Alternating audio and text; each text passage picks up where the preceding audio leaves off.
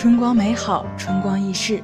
四月终是温暖而向上的，有最单纯的美好，也有最厚重的思考。我们能做的，便只有且行且珍惜了，坦然以待，去感受时光的惊艳，去感悟生命的漫长。大家好，欢迎收听周三文学组的雅居一华，我是你们的好朋友桃子。静心悟道，生活便不只是活着。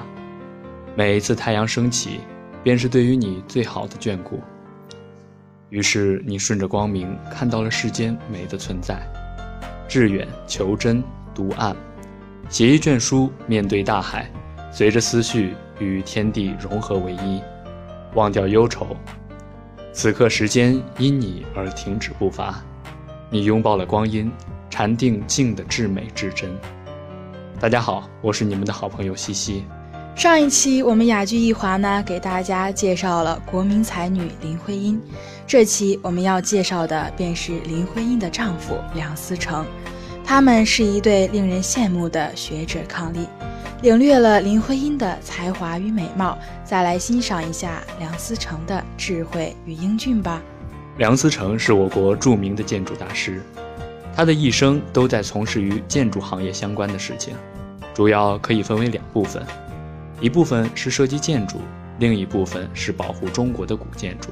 他在设计建筑上做得非常好，但是在保护古建筑上却遭到了极大的阻力。英国学者李约瑟对梁思成的评价是这样的：梁思成是研究中国建筑历史的宗师。这样的评价对于梁思成来说其实并不过分，因为他确实是我国近代历史上最为著名的建筑大师之一了。梁思成为了发展我国的建筑行业，还第一个成立了我国大学中的建筑系，同时清华大学中的建筑系也是梁思成主张建立的。对于培养我国的建筑人才起到了非常巨大的作用。梁思成于一九零一年出生于日本的东京，是广东省新会人，清代著名思想家梁启超的儿子。他毕业于美国的宾夕法尼亚大学，在大学里主攻建筑学专业，并在这里结识了陪他走过大半生风雨的林徽因。他的一生一共有两个亲生孩子，一个女儿，一个儿子。在后来的文化大革命中，梁思成曾经被扣上反动权威的帽子，过着屈辱、贫困交加的窘迫生活，最后于1972年逝世。他学习建筑的时候接触过宋代营造法式，由于没有实地考察，当时他根本就看不明白。回国后，他和他的夫人用了长达五年的时间，几乎走遍了中国的大江南北。记载和绘测当地的古代建筑，写了《中国建筑史》这一书，这是第一本中国人自己写的关于本土建筑的书籍。此外，还写过《清室营造则列》等书籍。他的书至今都是学习建筑学的学生必读的。他参与了众多建筑物的设计，还亲自参加我国国徽和人民英雄纪念碑的设计，是新中国第一代建筑师。为建筑学做出了巨大的贡献。五十八年前，梁先生流着泪说：“在北京城市改建的过程中，对于文物建筑那样粗暴无情，使我无比的痛苦。拆掉一座城墙，像挖去了我的一块肉；剥去了外城的墙砖，就像剥了我的一层皮。至今听来，依然让人痛感心扉。”原本。北京内城九门都是由箭楼和城门楼构成的双重城楼的巍峨建筑，门楼为三檐双层的巨大楼阁或殿堂，包括外城和皇城的城门、城楼、箭楼、角楼等，曾多达四十七个。在梁思成心目中，北京是中国乃至世界建筑和历史文化遗产的瑰宝，是集中了几千年来中国传统建筑和文化艺术的精华。无论是北京城的平面布局和空间尺度，还是皇城与胡同井然有序的安排，以及拱卫内外城的城墙与城楼，甚至小到一座牌楼，无不凝聚了中华民族的智慧结晶。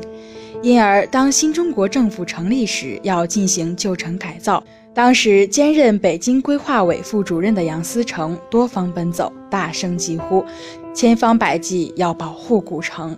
梁思成认为，北京是五代之都，是个古代文化建筑集中的城市，不宜发展工业，最好像美国首府华盛顿那样，是个政治文化中心，风景优美，高度绿化。而北京的大批名胜古迹可以发展成为一座旅游城市。他提出要把北京城整个当做一个大博物馆来加以保存。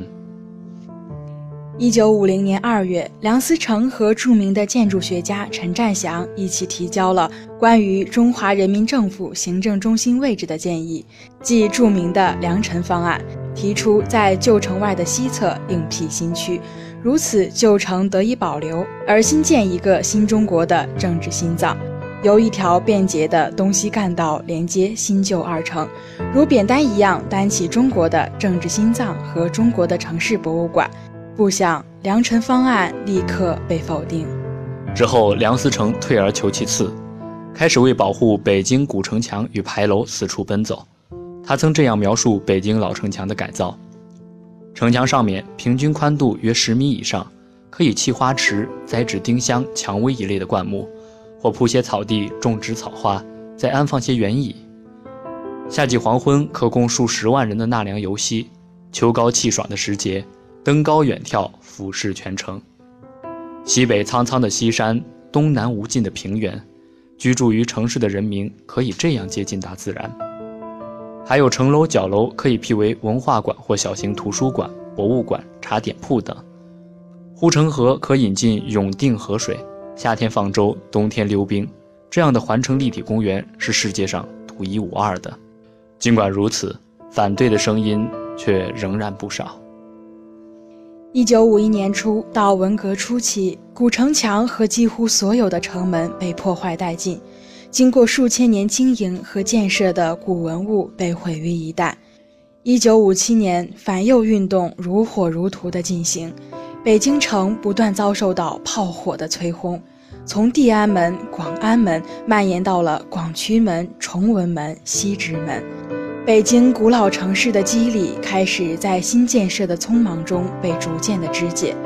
在文革时受迫害，没有流过泪，可面对被夷为平地的无可挽回的北京城残迹时，梁思成却只能默默垂泪。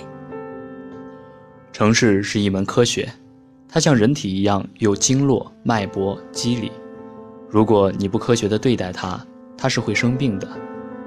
现在没有人相信城市是一门科学，但是一些发达国家的经验却是有案可查的。